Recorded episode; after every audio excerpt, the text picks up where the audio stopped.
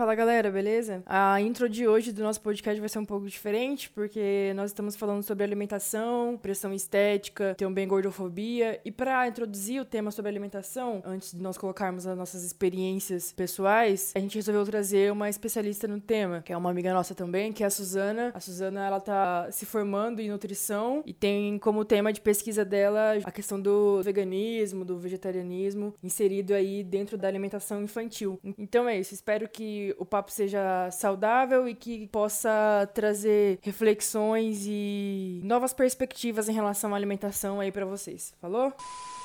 Muita gente vai falar, tipo, ah, fazer um dia do lixo, uma refeição lixo. Mano, não é um lixo. Você tá comendo aquilo. Pode ser uma caloria vazia, pode não ter nenhum nutriente, mas assim, você está comendo porque aquilo tá te dando um certo prazer. Eu não sou a favor de você comer só pra se nutrir. O nosso corpo é o nosso templo. Sim, a gente tem que cuidar dele, a gente tem que alimentar ele com nutrientes. Mas a gente não pode viver em função disso, sabe? Comer é prazer também. Um exemplo muito claro. A gente não transa só pra fazer filho, né? Então por que eu vou comer só para me nutrir. Porque isso também dá prazer. É algo nosso comer pelo prazer. Isso é esse ponto da nutrição que eu defendo. Eu pretendo não trabalhar com emagrecimento, porque ter uma visão voltada, nutrição e emagrecimento junto, é muito ultrapassado. E as pessoas acham que a gente tem que viver em função da comida saudável. E às vezes se referem à comida como lixo e a besteira. E eu prefiro falar que é uma refeição livre, uma refeição prazerosa. Porque eu acho que a nutrição não é a estética. Que a minha vida inteira me ensinaram que eu devia ser magra. E eu travo uma luta com meu corpo até hoje. Porque as pessoas em volta de mim acham que o corpo corpo magro é bonito, então eu tenho que ter um corpo magro. E eu não concordo com esse ponto de nutrição é emagrecimento. Os padrões que a gente tem dentro da nutrição ainda são muito voltados para estética. Porque, por exemplo, nos ensinam que a cintura da mulher, para ela ser saudável e não ter risco de problemas no coração, é tipo 80 centímetros. Mais da metade da população não tem uma cintura de 80 centímetros. E 80 centímetros é uma cintura magra. Mano, são padrões que são voltados muito sim pra estética. São muito estereotipados, porque todos os padrões que a gente tem, tipo, ah, o padrão de gordura aceitável é voltado para um corpo magro, é uma coisa que eu não concordo, sabe? Eu acho um absurdo tratar o corpo magro como um troféu. Gente, todo corpo é um corpo. Se você tá saudável, isso já é uma vitória. Se você não tá saudável, a gente te deixa saudável. Isso não significa que você vai ficar magro. Você não precisa ficar magro para ser saudável. A partir de agora é valendo. Redesenhando podcast, episódio 13. 13. Quem diria, hein? Hoje estamos num episódio diferente. Trouxemos uma convidada incrível, Larissa Adorno. E aí?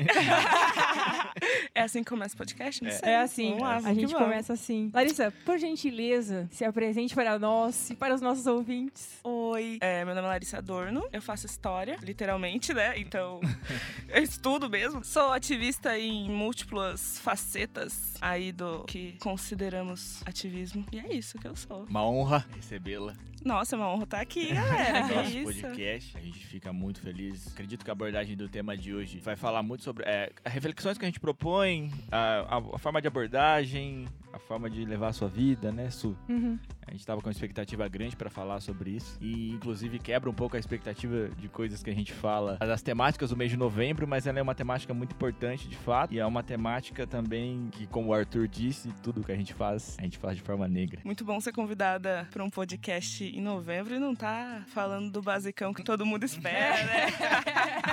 é mesmo. Ó, oh, nem tinha pedra pra fazer essa reflexão, olha que doido. É. Mas então, é, Larissa, eu queria começar babando seu ovo.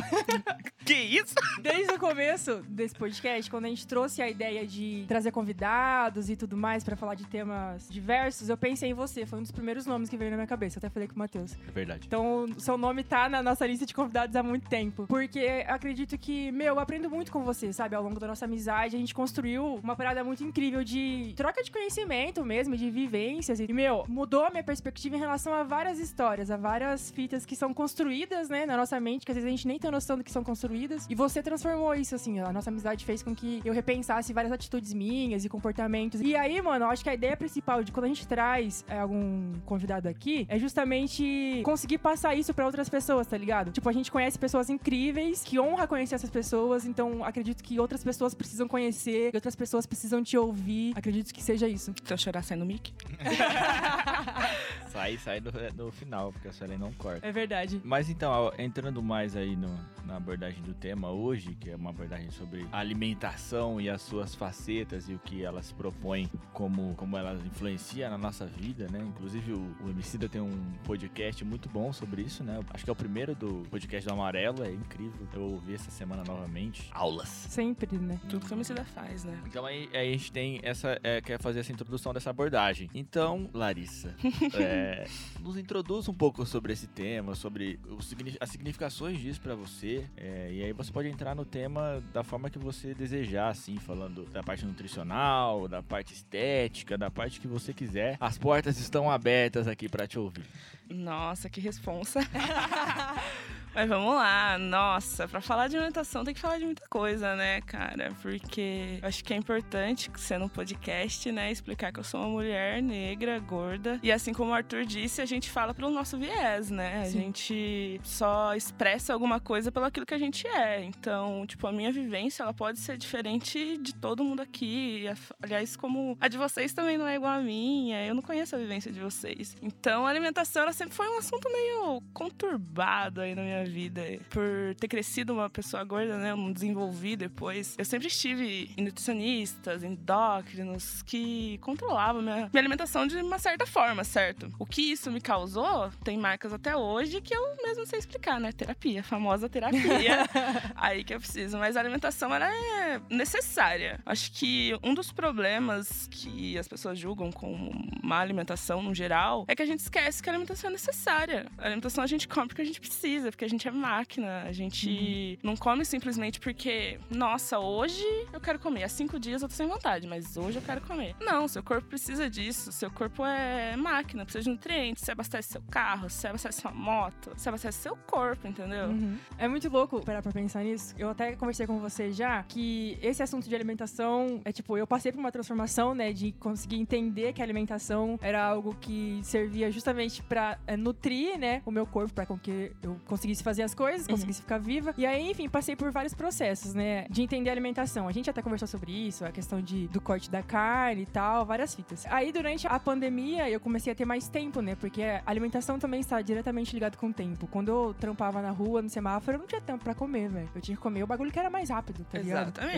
Exatamente. comer. Por quê? Porque quando eu ia comer, quando eu pensava em ter uma alimentação boa, eu ia pro restaurante e eu ficava pensando em quantos semáforos fechavam e quantos carros passavam e que eu tinha deixado de vender por causa da comida. Então eu, eu engolia rapidão e voltava pro trampo, tá ligado? Então eu não tinha tempo pra comer. Era o mais rápido, mano. Às vezes era um lanche, às vezes era uma bolacha. Aí quando eu parei na quarentena, que eu voltei a morar com os meus pais na fazenda, aí eu consegui ter tempo e até mais uma educação alimentar mesmo, tá ligado? De conseguir enxergar as coisas que estão ao meu redor que eu posso fazer. Às vezes, o tempo que eu levava pra fazer um miojo era o tempo que eu ia na horta pegava uma alface. Saca? Exatamente. E aí eu comecei a ir na horta pegar um alface, não comer o miojo, porque eu tinha tempo e também tive um, um processo de educação. Óbvio, quando você se alimenta bem, seu corpo muda. Tem algumas pessoas que vão ganhar peso se elas se alimentam bem, outras pessoas que vão perder peso e etc. Eu perdi peso. E aí, no- nesse processo de perder peso, aconteceu um movimento que me irritou e me incomodou muito nas redes sociais, cara. Que era as pessoas enfatizando que eu tinha perdido peso e ligando isso diretamente à minha beleza. Tipo, Sim. nossa, como você tá linda, você emagreceu. E eu comecei a postar as comidas que eu tava comendo e as pessoas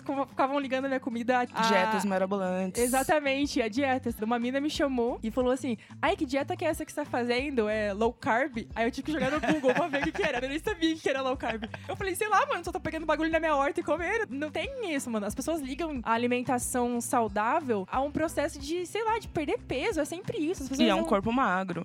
Você entende? Exatamente. É um corpo magro, as pessoas estão falando que eu tô emagrecendo mais e que eu tô ficando mais bonito porque eu tô emagrecendo mais. Às vezes as pessoas estão passando por distúrbios alimentares, velho. E você tá elogiando, falando que a pessoa tá magra. Não faz sentido nenhum isso na minha cabeça. Teve uma outra mina desses vários comentários que aconteceram, né, da- dos alimentos que eu postava nas redes sociais. Teve uma mina que veio me chamar e começou a falar sobre tipo, regime, o que, que ela fazia pra não comer. E a gente às vezes naturaliza essas paradas, né, velho? É muito louco. Aí ela virou e falou assim: Ai, quando eu tô com vontade de comer muito, eu coloco muito alface na, na- no meu prato pra eu ter a sensação de que eu tô comendo muito, pra não comer porcaria e tal. Aí eu fiquei. Só que daí come sem vontade, come com a dor no coração ali. O que, que Porque era você comer essa que, tá, co- comida? que queria comer, né? Enfim. Eu acho que eu comecei a pensar em comida também quando eu comecei a preparar meu próprio prato. Quando eu me mudei pra morar sozinha em Campinas, aí você tem outra relação com o seu prato. Você que faz, você que, que tem que pegar as coisas. Se você quiser comer feijão, você vai ter que fazer feijão. Se você quiser comer arroz, você vai ter que fazer seu arroz. Então,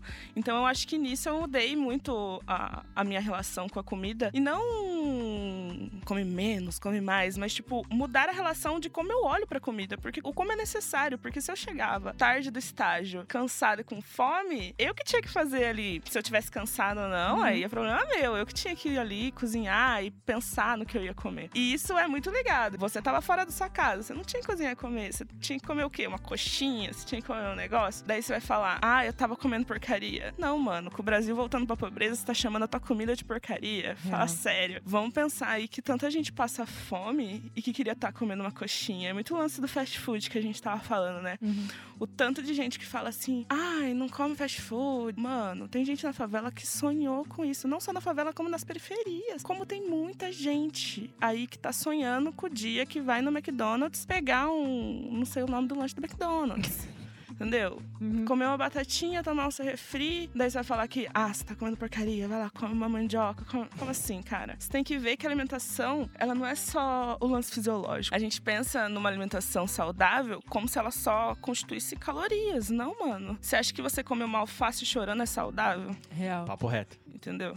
Nossa, reflitão. Papo reto, papo retão. Então, eu acho que assim, é, a primeira reflexão que a gente faz em um estágio da nossa vida, o qual atingimos uma maturidade para começar a refletir sobre a alimentação, é quando a gente começa a refletir de como essa comida reflete no seu corpo. Assim, é, eu acho que até certo estágio da vida a gente come porque a gente tem que se alimentar, porque a gente gosta e a gente não percebe isso. Porque até quando a gente é jovem, isso não influencia muito, assim. É, é. você não correlaciona diretamente isso, porque é outra pessoa que prepara a sua comida, em muitos momentos outra pessoa vai falar o que você pode ou não comer, uhum. que é a sua uhum. mãe, o seu pai, ou o seu tutor, enfim. E então acaba que você não reflete sobre isso. Aí lá pros vinte e tantos, a gente começa a, a, ter que se virar, a ter que. A, vai morar sozinho, ou, ou começa a, de fato a refletir sobre como essa comida influencia no seu corpo. E isso é uma reflexão que se propõe de diversas formas. Como a Larissa colocou muito bem agora, não reflete só no seu corpo, reflete no seu psicológico, entendeu? Uhum. Eu sou um cara que trabalha com criação diariamente. Eu preciso criar conteúdo, criar coisas, criar campanhas, criar muita coisa como comunicador. Então, eu sei que certos alimentos me deixam mais inspirados e menos inspirados. Já tentei muitas vezes cortar o açúcar, não consigo cortar o açúcar, porque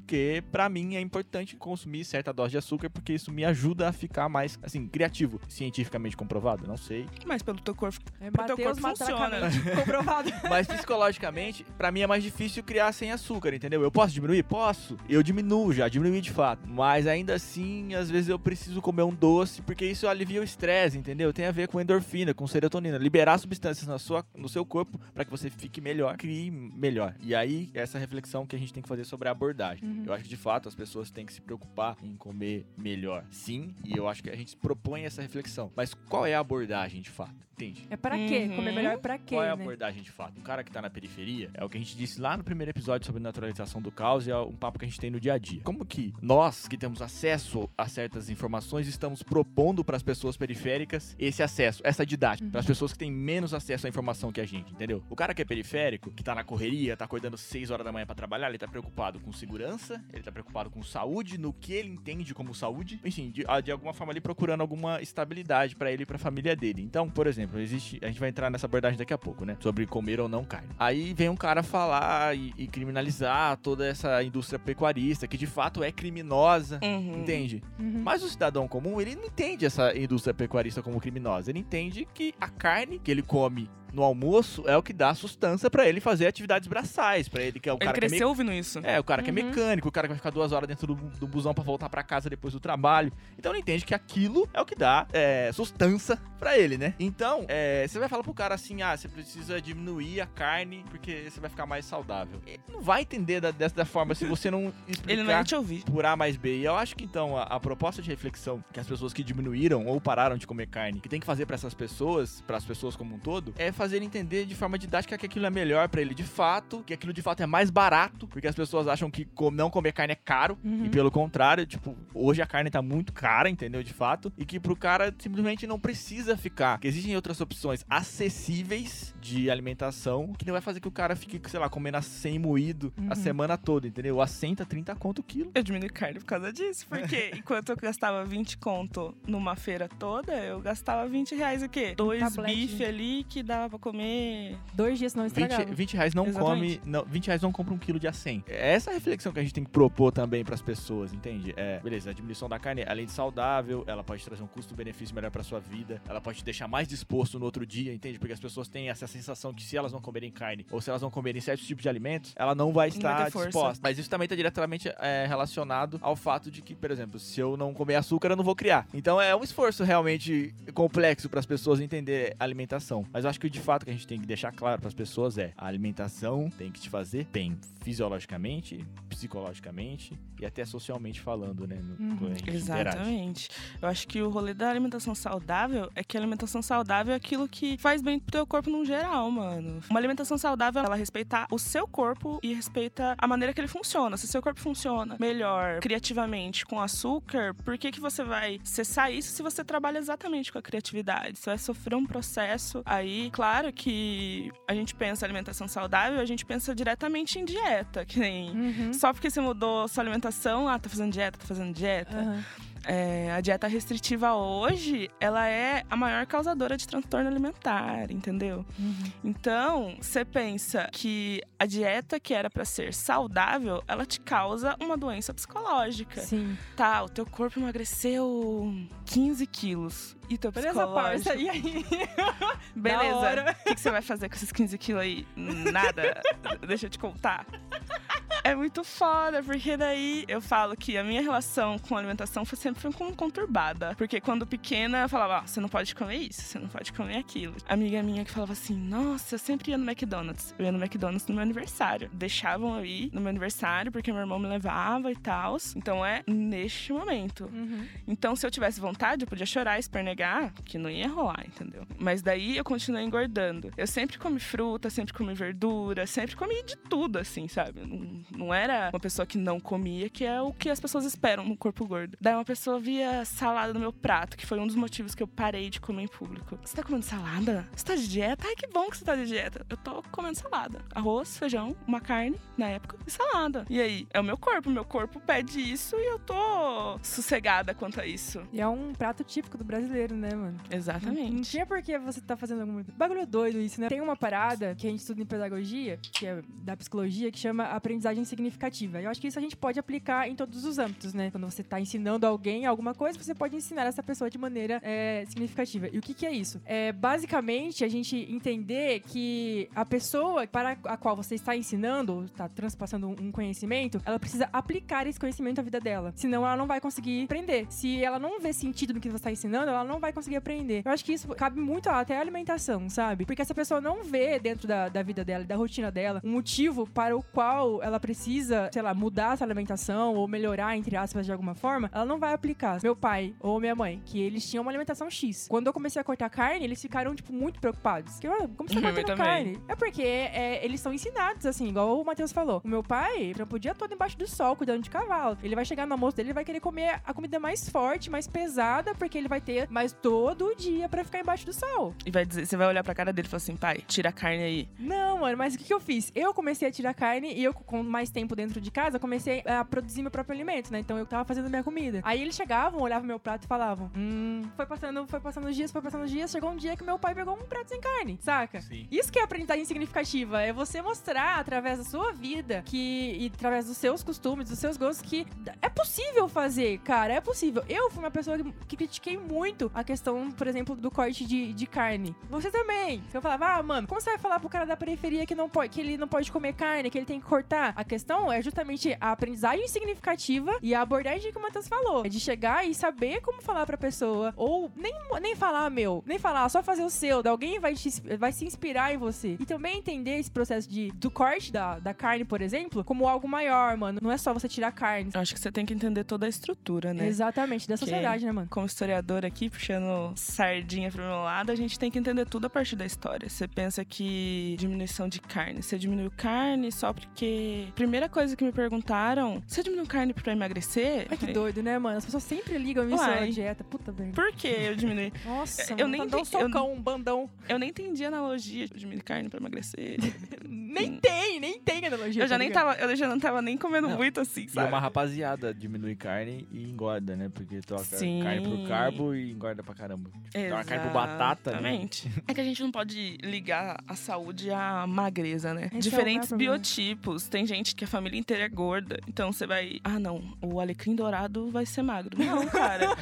a tua biologia tá aí, entendeu? Os teus hormônios, o teu corpo fala, entendeu? O meu corpo é um corpo gordo, então ele não é válido. Então eu não posso comer salada. Eu tenho que comer cheeseburger e cheetos todos os dias da minha vida. Porque eu sou uma pessoa gorda, então. Não, cara, não é assim. A diminuição de carne ela tem a ver com muita coisa. O meu maior, eu falo que, tipo, eu não tô falando. Eu não tô aqui levantando a bandeira do vegetarianismo. Seja você vegetariano também, não é isso. é, eu, como ex-carnívora. Ex-carnívora é ótimo, né? Eu, antes, quando eu falava de carne, eu falava, mano, por que, que eu vou deixar de ser carnívora? Eu evoluí tanto. Sabe, eu sempre fui carnívora. Por que, que eu vou. O que, que deu na Os meus motivos, eles foram bem fora da curva, né? Que não falei pra você. Meu motivo principal foi espiritual, por umas coisas que eu acredito no meu corpo, na minha evolução, no meu caminho, assim. Mas tem muita coisa associada à diminuição da carne. Porque você pensa, você tá comendo puro hormônio. Por isso que a gente fala, quando a gente tem que teorizar é, para as pessoas, eu digo no geral pras pessoas, porque é muito. Não dá pra acreditar que na periferia só tem povo leigo. Não é assim, Uhum. entendeu? Quando a gente tem que teorizar pras pessoas que não têm acesso a por que não comer carne, você tem que pensar, além do preço, que o preço é absurdo, o agronegócio cresce cada dia mais. Nossa. No agronegócio, ele não só desmata o nosso, nosso meio ambiente, porque se a gente pensa em corpo, o seu corpo precisa de um lugar pra viver, mano. Então, tipo. É.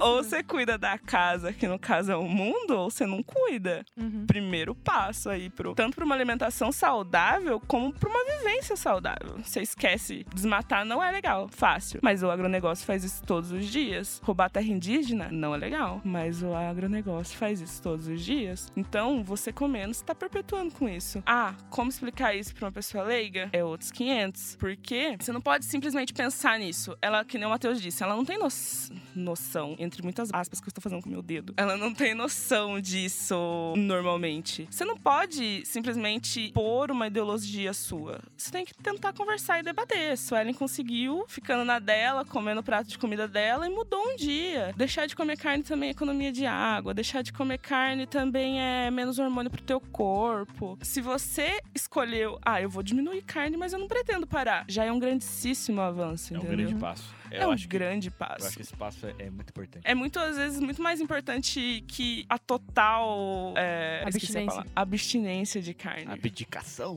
Ah, Essas foram boas, né? É total, porque se todo mundo diminuísse, porque a gente fala, ah, somos carnívoros. Antes você caçava um boi pra viver durante uma aldeia. assim. Faz tanto tempo que a gente caçava boi.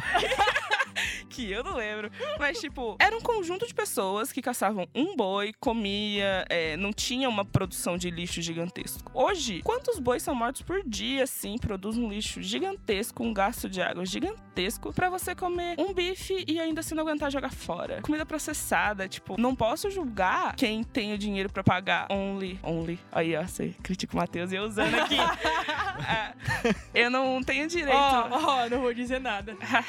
Do nada, Only eu nunca usei, hein? Não, ele ele nunca usou. É meme, é meme. Eu não posso julgar uma pessoa que só tem dinheiro pra comer uma salsicha e comer um empanado. Que quem sou eu? Eu vou lá pagar a feira do mês pra ela? Não vou, mano. Então, você tem que, tipo, é tanta coisa pra se falar de alimentação, é tantos parâmetros, que você não pode simplesmente julgar quem come uma salsicha. Você não pode falar assim, pare de comer essa salsicha agora. Queria fazer uma reflexão sobre essa sua fala. Bom, eu, eu acho que, como você disse, cabem diversas reflexões sobre a alimentação como um todo, assim. Primeiro sobre esse, essa parada de ah, e esse argumento, eu odeio esse argumento. Ah, que o homem da caverna, que o cérebro do humano cresceu depois que ele começou a consumir carne. Beleza? Já usei, viu? Não Faz vou sentido. criticar.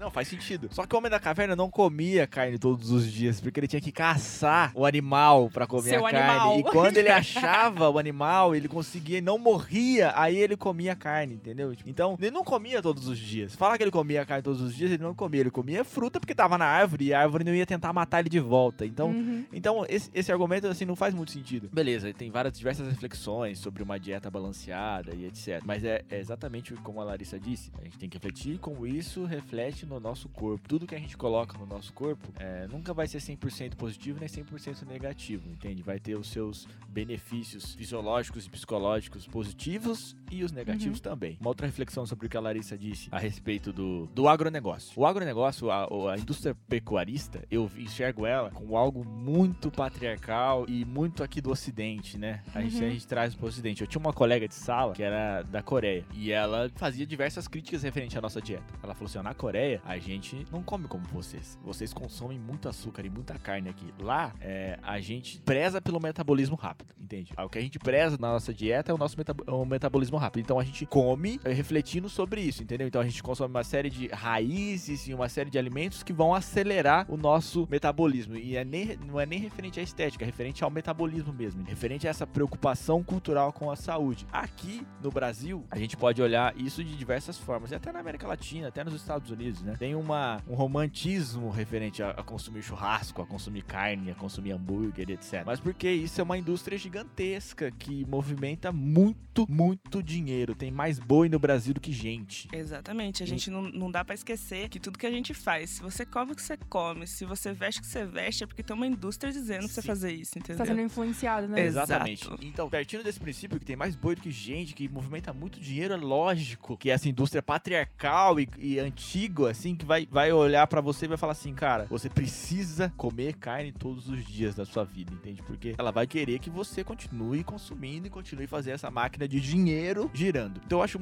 muito relevante é, levar pra esse lado também, refletir sobre esse lado também, porque de fato é uma indústria antiga, ela é patriarcal sim. Você vê esses caras conservadores antigos aí, eles têm esse amor gigante por churrasco e você vai falar pra ele, pô, parei de comer carne, a minha família parou de comer carne, ele vai produzir um discurso, seja ele com muito ou pouco dinheiro, enfim, isso é indiferente. Ele vai falar, ah, que isso é frescura, entende? Uhum. É, o meu irmão voltou pra casa, o meu irmão foi embora fazer faculdade fora, e eu acho que um pouco tem a ver também com o que você diz de ter contato com a própria comida, de estar meio sem grana e etc. E aí ele come- parou de comer carne, parou, parou e ele conseguiu parar. Uhum. E ele fez uma reflexão política e filosófica sobre tudo isso também. Que se você fizer de fato isso, te pegar, você para no outro dia, entende? Uhum. E aí ele voltou pra casa agora, faz um tempo, e aí ele começou a incentivar os meus pais, que estão numa outra fase da vida também, uma fase que permite isso. Meu pai tá aposentando, a minha mãe Uhum. tá num ritmo muito menor, ela não tem que cuidar mais de criança, ela- é, nós somos adultos, né? Até eu sair de casa de fato, enfim. E ele começou a incentivá-los a não comer carne, até que minha mãe parou totalmente. E a mãe, minha mãe entendeu que aquilo faria melhor pra saúde dela. E aí, pro meu irmão, tem muito um aspecto sobre saúde também. Consumir menos gordura faz com que ele tenha é, menos espinhas, e ele tem muita espinha. Então, consumir menos gordura já ajuda isso muito ele, então, porque dói, entende? O dele não é estético, porque pra ele dói,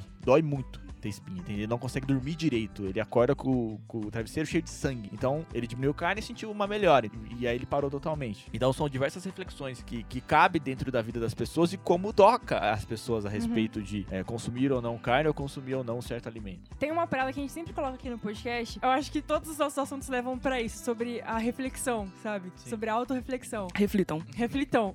Meu, é muito isso. É parar pra entender que o seu corpo, como a Larissa disse no começo do podcast, é uma máquina, ele precisa de alimento e você tem que entender o que seu corpo precisa. Por exemplo, eu nesse processo de depois da quarentena, que eu mudei minha alimentação e tal, eu comecei a correr e eu entendi quais eram os alimentos que eu comia e que me davam energia pra correr. E não era só energia pra correr, era energia pra conseguir me manter em pé o tempo todo, porque a gente, por exemplo, que sofre de ansiedade e que tem transtornos depressivos e tudo mais, a alimentação, ela influencia diretamente nesses comportamentos. Demais, demais. E aí, quando você muda a sua alimentação e percebe esse seu corpo, quando você entende seu corpo como uma máquina que tá dentro da vida e que ele precisa viver da melhor forma possível, muda completamente todas as- as perspectivas, sabe? Não é tipo uma parada de, mano, a gente não. Eu não como salada porque eu tô sendo obrigada a comer salada por causa de uma dieta que me passaram para eu perder sei lá quantos quilos. Eu como salada porque, primeiro, eu gosto pra caralho e, segundo, me dá uma energia pra ficar bem e não ter um, um surto psíquico o dia todo. Acho que é muito isso, mano. Eu acho que a relação que a gente tem com a alimentação, dentre todos os, os parênteses que a gente já colocou aqui tem muito a ver com autoconhecimento, com entender o que o seu corpo precisa, entender que o seu corpo está na vida, entendeu? Está no mundo e como o mundo gira através de alimentação, como as pessoas se movimentam através de alimentação e tudo mais. E seu corpo agora, né? Porque eu falo muito disso, porque assim, eu achei que eu fosse comer menos tirando a carne. E eu tô comendo mais. Uhum. Mas como eu quero comer menos se meu corpo precisa de mais? Eu tirei uma fonte rica aí que nutria meu corpo, é óbvio que eu vou comer mais. Então a gente pensa que em dietas, aí voltando no lance de dieta, você pede uma dieta de tantas calorias para um corpo de 100 quilos. Um corpo de 100 quilos não vai aguentar ficar o dia inteiro em pé, fazer exercício, que é o que pedem pro emagrecimento, trabalhar. Ele não vai aguentar com uma dimensão tão grande. Uhum. Entenda, o lance de entender o seu corpo é, antes de tudo, respeitar. A gordofobia deixa muito isso pra gente. Você só vai ser feliz, você só vai ser válido e saudável quando você tiver um corpo magro. Então, se você se alimenta bem hoje, fica aí no foco que um dia você vai ser feliz. Ô, eu peguei ranço da palavra Entendeu? foco por causa desse bagulho de dieta, velho. Exatamente.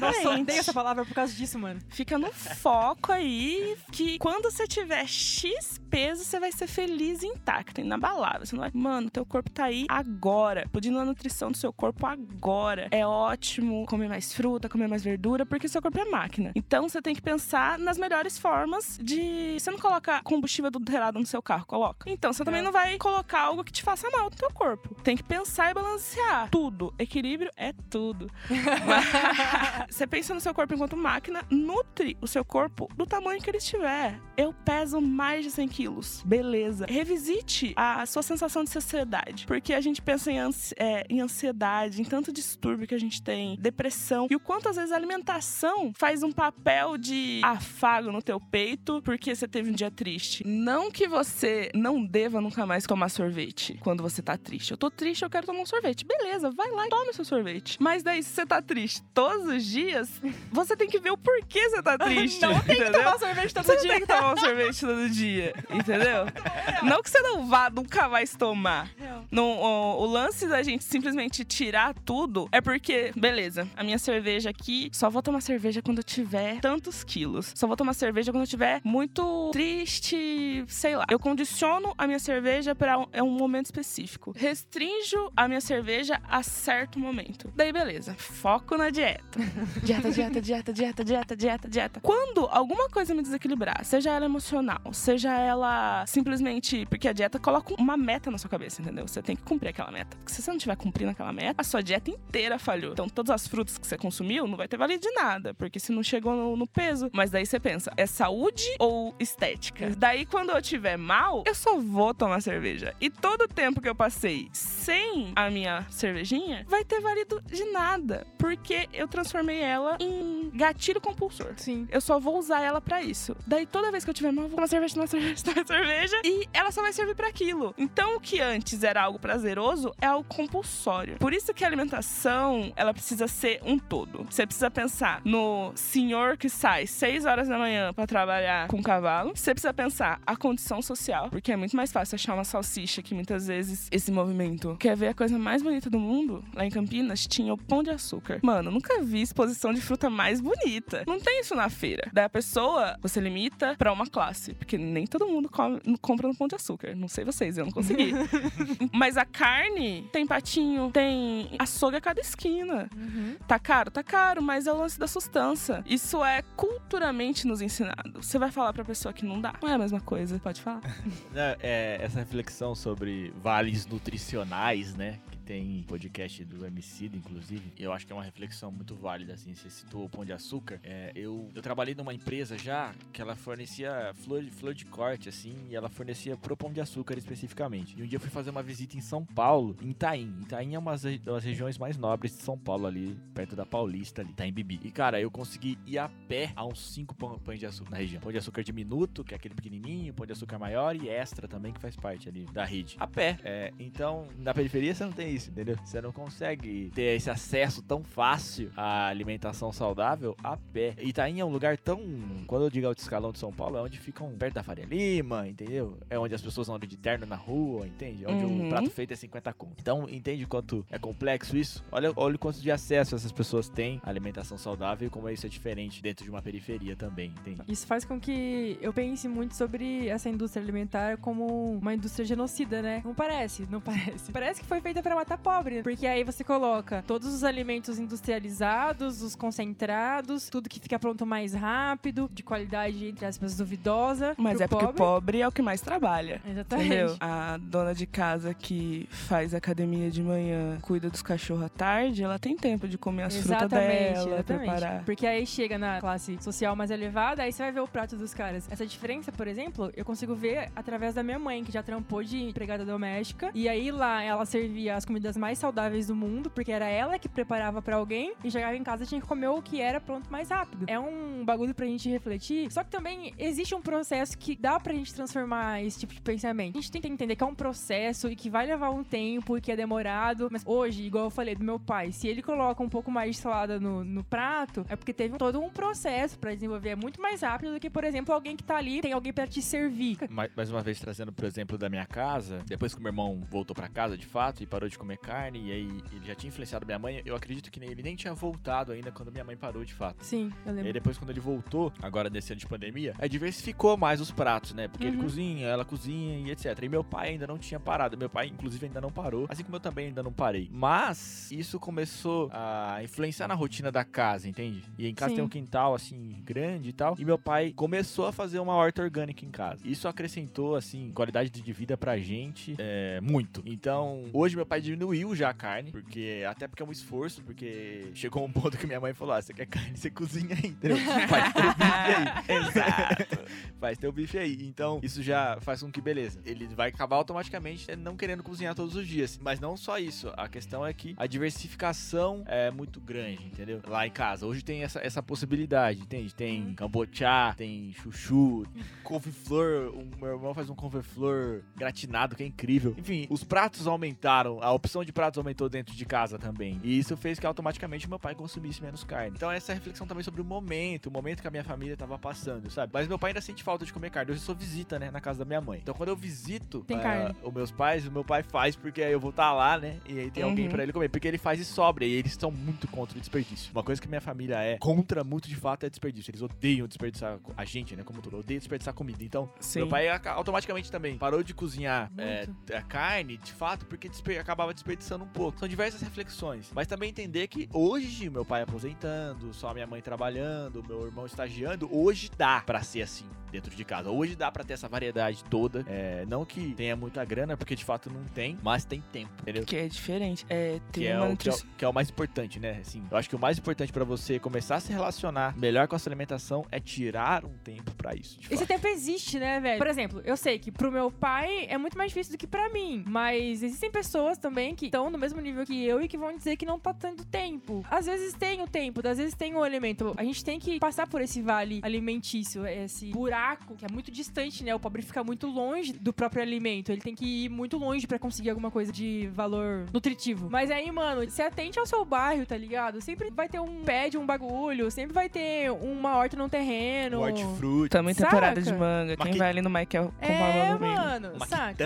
É, é disso que eu tô falando. Vai ter a tiazinha que vai passar numa Kombi, aquela Kombi veia caindo mesmo, assim, que vai vender um alface da hora, mano, que ela acabou de tirar do sítio dela. Vai ser muito mais barato, é muito mais saudável que às vezes do próprio mercado. Nessa parada de diminuir carne, é, eu comecei a ler bastante coisas sobre agricultura indígena, né? Que é uma galera que pensa no todo. Então, a mandioca, eles esse essa série que eu falei pra você, História da Alimentação do Brasil, que tem na Netflix. O historiador ele fez um, um livro gigantesco sobre alimentação e ele fala de como os indígenas tratavam a mandioca. Você não comia só a mandioca, você comia a farinha da mandioca. Você comia, se eu não me engano, as folhas também fazem alguma coisa. A gente não pode falar que a alimentação não mudou na história, porque hoje, tanto de boi que tem aqui, o tanto de comida processada, o tanto de fruta com agrotóxico pra crescer mais, pra produzir mais, pra Uhum. comer mais e o quanto isso é diferente em algumas situações, porque às vezes próprio MST, que muitas vezes eles eles vendem o arroz estava metade do preço quando deu esse boom aí de arroz a 30 conto. Mas esse arroz a 30 conto eles estavam vendendo por metade do preço. Eles plantam, eles cuidam, eles vendem de uma maneira totalmente diferente, Uhum. entendeu? Porque tem uma relação com a terra. Qual a nossa relação com a terra, entendeu? Com a relação que a gente come. Mano, isso é muito importante. Eu parei pra pensar nisso depois que eu comecei a pegar meu próprio alimento dentro da horta. Então a minha relação com o alimento mudou muito, porque era eu que tava pegando a cenoura. É uma sensação única de você pegar a sua própria cenoura. Que é uma coisa que eu lembro quando eu era pequena, ainda não tinha meu padrasto em casa, foi minha mãe que me criou sozinha. E na frente de casa, o terreno era construído atrás, e na frente tinha mandioca, tinha cana, tinha tangerina. Então, a gente comia aquilo. E, tipo, essa relação, entendeu? Essa relação é importante. A gente não pode esquecer disso. Que muitas vezes a máquina, estar dentro da máquina, te faz esquecer, porque Uhum. pensa, mano, dá um trampo cozinhar. Uma mãe solteira que cozinha pra três, quatro filhos, trabalha o dia inteiro. Quanto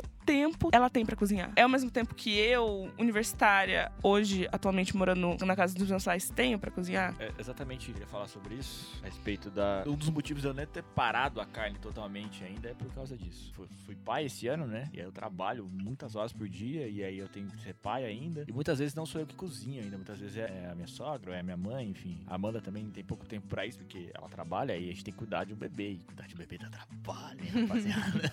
e. Mas assim, todo esforço é válido. Pra ver, né, a Naomi, a minha filha, saudável como a gente consegue ver hoje. né? Graças a Deus, muito saudável. E, e linda. Ai, amo. E é, é isso também, entendi. Hoje eu não ainda consumo um, consumo um tanto de carne e tô cadenciando essa pausa porque eu ainda não tenho 100% do tempo necessário pra conseguir parar de fato. Mas a minha filha já não come carne, entendeu? Eu ainda não apresentei pra ela. Tô substituindo, tô- a gente tá pesquisando outras possibilidades de já desde a criação dela, Uhum. apresentando outras opções alimentares para que esse caminho não é, é, é muito fácil, né? Seria Não seja fácil. o único, né? É. Porque às vezes o único é o único caminho. Então Sim. a gente já não tá apresentando açúcar, a gente não tá apresentando carne, então é uma reflexão já que se propõe pra uma geraçãozinha nova que tá vindo aí, entendeu? Sim. Pra que ela cresça e lógico que se ela daqui a um tempo optar por comer carne, que a gente vai permitir com que ela coma. Mas nutricionalmente é recomendado que ela não precise comer isso agora já, logo de cara, entendeu? Então a gente tá criando alternativas e tudo mais. E o tempo que a gente dedica é ela, de fato, a fazer com que a alimentação dela seja a mais saudável possível, mas também a mais prazerosa. Então isso exige um esforço, um estudo e a gente tem feito. A introdução alimentar dela começou agora, né? Que ela fez sete meses. Enfim, mas também isso reflete em mim, entendeu? Eu ainda consumo carne, acabo consumindo alguma coisa mais rápida ali porque pela falta de tempo. Então, é, existem momentos e fases da vida das vida das pessoas. Então, por isso que a gente tem que sempre refletir, como a gente disse algumas vezes já nesse podcast, sobre não a abdicação completa, em sim um processo de diminuição constante, não só da carne, mas do que- de, de alimentos que não fazem tão bem pro seu corpo, processados, etc. Eu passei por um processo de educação alimentar, além dos, dos convívios que eu tive, né? Com a Larissa, com a Natália também, queria deixar claro que a Natália me ajudou pra caralho, me deu muito tapa na cara, que eu aprendi muita coisa em relação à alimentação com ela. E também na faculdade. Eu acho que o primordial foi a faculdade, assim, porque a educação adventista, ela preza muito, não uma alimentação saudável, mas a vida saudável em si. Então eles vão colocar alinhamento dos bagulhos. O seu espírito, o seu corpo, a sua alma, o seu intelecto, tudo isso eles vão deixar, tentar deixar mais alinhado conforme a filosofia deles, né? Mas o que eles colocam como essa parada de alimentação, mano, foi um bagulho que ampliou minha mente de um jeito que eu já citei em outros podcasts, mas que me deixou muito mais alinhada. é, é doido até parar pra pensar nisso, né, mano? Tipo assim, ó, que eu aprendi pra caralho dentro de uma faculdade confessional cristã. Mas eles colocam a alimentação, por exemplo, se o seu corpo é templo divino, né? Se Deus habita no seu corpo, você precisa cuidar do seu corpo. E quais são as formas e os métodos que você tem pra poder seguir e cuidar do seu corpo? Aí eu tive um semestre inteiro só de aula de alimentação, mano. A minha aula de alimentação era inclusa dentro do pacote de religião, que a gente tem um pacote de religião lá dentro. A alimentação tava no meio. Foi a melhor aula de todas as aulas que eu podia ter. Transformou a minha mente, porque eles te dão todas as opções. Todas. Eles te dão todos os argumentos. Eles vão te explicar passo a passo de como o, o seu sono é importante. E por que é importante você dormir à noite? Por que é importante dormir 8 horas por noite e não menos do que isso? Porque o seu sono tem estágios. E aí colocaram a, a posição da questão do açúcar, o que, que o açúcar faz dentro do seu corpo, até mesmo café, que eles não consomem café. Ah, a gente não consome café, mas não é porque é porque eu não quero ou porque tá na Bíblia. Não, é porque o café tem isso, isso, isso e aquilo. Então os caras são estudados mesmo, mano. Quando eles me abriram esse leque de alimentação, a minha cabeça mudou completamente. Aí que eu acho que é importante o quê? A gente entender, uma geração passada nossa não teve esse acesso a essas questões filosóficas que são ligadas à alimentação. A gente tem, mano. Então eu acho que a nossa função também é transpassar todas essas informações, entendeu? Porque o meu pai, o seu pai e a sua mãe precisavam de quê? De alimento para dar sustância para ficar o dia todo em pé. A gente tem o privilégio de conseguir pensar a alimentação como um meio de nutrir o nosso corpo e um meio até de mostrar as nossas vivências, a nossa militância e tudo mais. Então, a gente entende a alimentação de uma outra forma que é muito importante para se levar adiante e fazer com que as próximas gerações também entendam isso, entendam a alimentação como algo que nutre o seu corpo, não ligado somente à sustância, que também é importante, mas também principalmente não ligado só à estética, mano. A sua alimentação não tá ligada ao tamanho do seu corpo, velho, e não precisa e não pode ser. Não pode ser, exatamente. Porque esse lance do equilíbrio, né? Corpo, mente e alma. Uhum. Alimente seu corpo, sua mente, sua alma. Uhum. mano. Porque. Ah, mas eu não acredito em tal coisa. O único representante dos seus sonhos na face da Terra é você, não é? Seu corpo vai ter que correr por isso. Exatamente. Entendeu? Então é o seu corpo que corre, é o seu corpo que, se você precisar de trampo, é o seu corpo que vai trampar. Então Sim. você precisa estar descansado. E seja o seu corpo o formato que ele for. Seja ele grande, seja ele pequeno, seja ele magro, seja ele gordo, seja ele alto, seja ele baixo. É o Uhum. teu corpo. Então trate ele como tua casa. É a única coisa que você vai levar pro túmulo. É a única que vai te acompanhar. Tua mente é a única que vai. É a primeira que vai saber do- dos teus pensamentos. Uhum. A única coisa que você tem é isso. Então a alimentação saudável ela tem muito a ver com você se respeitar. É um respeito próprio, entendeu? Então, se você acha que você deve comer um doce pra produzir melhor, quem vai poder te falar que não, sendo que quem tá no teu corpo é você, entendeu? O papo tá ótimo, hein? Muito bom. Considerações finais. Considerações finais. Larissa. Como eu já disse, alimente seu corpo, sua alma sua mente, independente do formato que ele for, independente do seu peso. Não deixe pra viver amanhã o que você pode viver hoje. Clichêzaço, hein? Mandei um clichê aqui, mas é real. Eu demorei muito tempo a perceber isso. Perceber que a minha alimentação também tinha. Eu descobri que a carne era vício na minha vida, entendeu? E eu quis cortar. Se você não acha que é dessa maneira pra você, aí é com você. Respeite tudo isso, respeite essa história e a história dos outros. Eu acho que olhar um pouco também pra tudo, pra história, pro amplo, faz a gente crescer pro que nós precisamos e merecemos. Eu acredito que a Suelen falou algo muito interessante sobre as informações que a gente tem e passar isso adiante. Eu acredito que isso se desdobre de diversas formas. Nós, como pessoas negras, periféricas e em ascensão de diversas formas, eu acredito que é uma responsabilidade muito grande pra gente passar pra frente. Consciência política, consciência psicológica, consciência de classe e também essa consciência alimentar aí que tá relacionada até. Acho que todos esses privilégios que a gente tem é, hoje de poder refletir sobre esses, esses assuntos são muito importantes. Então, de fato, a gente precisa passar isso adiante. É a proposta desse podcast como um todo. É, além de toda a parada da espiritualidade que a gente sempre traz aqui, né? Enfim, todos esses temas estão relacionados e é um privilégio poder estar aqui refletir sobre isso. Então, de fato, reflita e passe isso adiante, cara. Reflita sobre o seu corpo ser um templo, qual é a sua relação com o seu corpo, com a sua mente, com a sua alma. Faça o que te fizer bem, principalmente passe isso adiante. Tá ok? Tá ok? Nossa, vou cortar essa parte. Nossa, que referência que é essa, pelo amor de Deus? A minha relação com a alimentação mudou muito nos últimos meses e eu entendo todos ah, os privilégios que fizeram com que a minha relação com a alimentação mudasse, mas eu também entendo a transformação da minha mente em relação à perspectiva da alimentação. O que eu proponho a quem está nos ouvindo nesse momento é refletir sobre a maneira com que você se relaciona com a alimentação. Você come o que você come para alimentar o seu corpo, para suprir o seu corpo, ou você está restringindo o seu corpo de alimentações para ter alterações nele? Porque às vezes tem muito isso. Você não tá deixando de comer um McDonald's ou um Burger King porque você entende que aquilo não vai fazer bem pro seu corpo. Você tá deixando de comer porque talvez aquilo vai te engordar ou vai te emagrecer ou vai alterar o seu corpo de alguma maneira, saca? A gente tem que começar a transformar a nossa ideia de alimentação, velho. Alimentação é para nutrir o seu corpo. Aquele lance de ser por você ou pelos outros, né? Exatamente. Por você é uma coisa. Por- Você tem que fazer tudo por você. Mas pelos outros, deixar de fazer coisas pelos outros. É isso. Outro ponto que eu queria colocar aqui de conclusão é: não deixe se influenciar pelas mídias, porque elas vão impor um, um padrão e um estereótipo de corpo e vão ligar isso a uma boa alimentação. Não tem nada a ver uma coisa com a outra. Pelo amor de Deus. Tem a ver, Se Suelen? eduquem. Tem a ver, Suelen? Não tem a ver. O padrão é criado, galera. É o padrão criado. foi escrito pra você seguir. É exatamente o que esperam de você. É, Esperam. E, e como a gente disse, né, tem um plano maior por trás ali. que Tem sempre. Sempre de capital, dúvida. Mano, quebrem grana, esses etc. planos, quebrem esses padrões, entendam o corpo de vocês como um corpo que tá no mundo pra viver da melhor maneira possível. É isso. Eu só queria fazer um agradecimento especial pra minha família, que sempre me dá bons exemplos e me traz boas vivências pra que eu possa trazer aqui pro meu podcast e compartilhar com meus amigos. Agradecer a nossa convidada.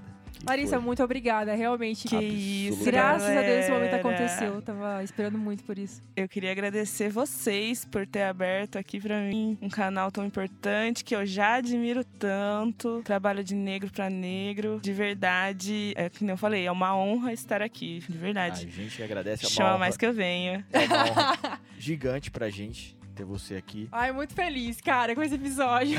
Ai, tá ai de novo. gente. Suelen. E digo mais, digo mais. É, eu e a sua, a gente se cobra muito em ter, em gravar um podcast que seja uma conversa mesmo de fato e, e não seja, né, um, Uhum. um discurso acadêmico, um discurso muito elaborado, enfim, que seja de improviso, que seja um papo mesmo. Eu acho que hoje foi o dia que foi mais papo de todos, né? Foi. Foi mesmo. Então, É. obrigado e obrigado por nos proporcionar esse momento aí tão leve e rico, beleza? Beleza. Valeu, Obrigado a galera. todos. Tchau, tchau. Sigam o Redesenhando Podcast nas redes sociais, compartilhem com os seus amigos e mostra pra sua mãe. Obrigado a todos. Tchau. Tchau, gente. Bye. Obrigado, Viu Viés Estúdio, Redesenhando Podcast, produzido por Suelen Claire e Matheus Matraca. Obrigado a todos. Tchau.